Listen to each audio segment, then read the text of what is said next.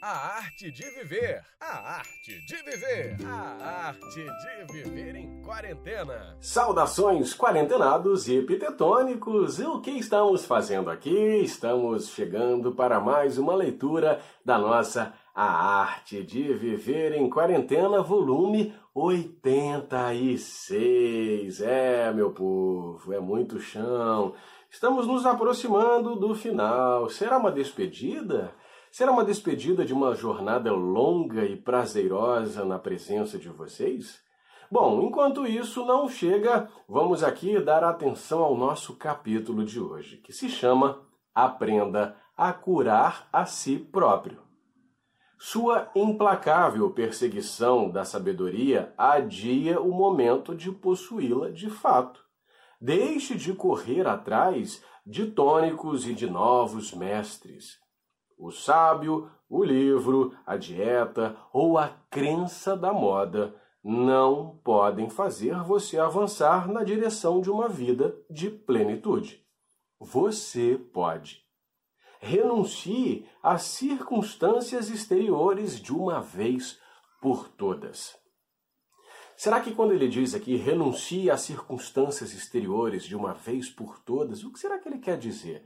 Para que a gente abandone a vida, entre aspas, ordinária que nós levamos, a vida comum de acordar, tomar café, trabalhar, voltar para casa, descansar, almoçar, jantar, ter filhos, casar, não sei o quê, não é?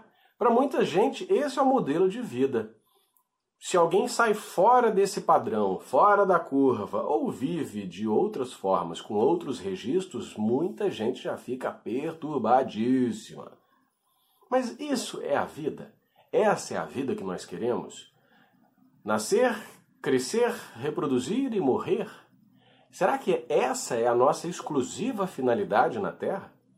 Será que a criação, com toda a sua inteligência, com toda a sua sabedoria, com seu infinito amor, nos criou apenas para nascermos, crescermos, reproduzirmos e morrermos? Será? Será que a gente tem ferramentas tão maravilhosas só para isso?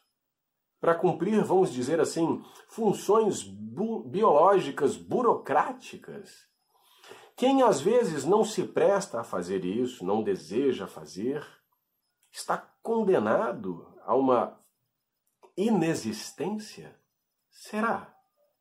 Ó, sua implacável perseguição adia o movimento de possuí-la de fato. O sábio, o livro, a dieta ou a crença da moda não fazem você avançar na direção de uma vida de plenitude. Por quê? Porque nós vamos na onda dos outros. Nós trazemos para a nossa vida, nós fazemos caber na nossa realidade, nós enfiamos na nossa cabeça e no nosso coração coisas que são alheias a nós. Nós queremos viver pelos modelos dos outros. E muitas dessas vezes nós nos violentamos, somos negligentes conosco. Não ouvimos os nossos desejos, as nossas vontades verdadeiras. Nós lutamos contra a nossa natureza, quando nós devíamos agir em benefício dela, para potencializar o que há dentro de nós, não buscar fora de nós. Pratique a autossuficiência. Não seja um paciente maleável, dependente. Torne-se o médico de sua própria alma. Pratique a autossuficiência. Ser autossuficiente não é ser metido à besta, não é achar que não precisa de ninguém, que o resto da humanidade é dispensável. Ser autossuficiente é ter consciência do seu poder das suas qualidades, dos recursos que você tem e que pode usar em benefício próprio. Porque quando nós estamos bem, quando nós colocamos a ordem dentro de nós, nós organizamos a nossa casa interior, nós nos tornamos, tornamos ferramentas muito poderosas para agir no exterior. Aí sim. Porque aí por dentro nós estamos fortalecidos e por fora nós fazemos toda a diferença para os outros. Para aqueles que também precisam desse empurrãozinho, precisam desse despertar. Aí sim, nós podemos agir em benefício do coletivo. porque internamente nós estamos equilibrados. Mas não é o ambiente exterior que vai nos equilibrar. Não são os livros, a dieta, a crença da moda, os sábios, os mestres tônicos, não é? Pense nisso. Esse livro todo ele fala dessa busca interior, da reforma íntima. Nós podemos fazer isso. Está tudo dentro de nós. Aprenda a curar a si próprio. E não deixe que o ambiente externo adoeça você, faça você se enfraquecer, duvidar de si mesmo. Escolha bem suas companhias, afaste aquelas que fazem mal a você, que são tóxicas. Né? Pense nisso.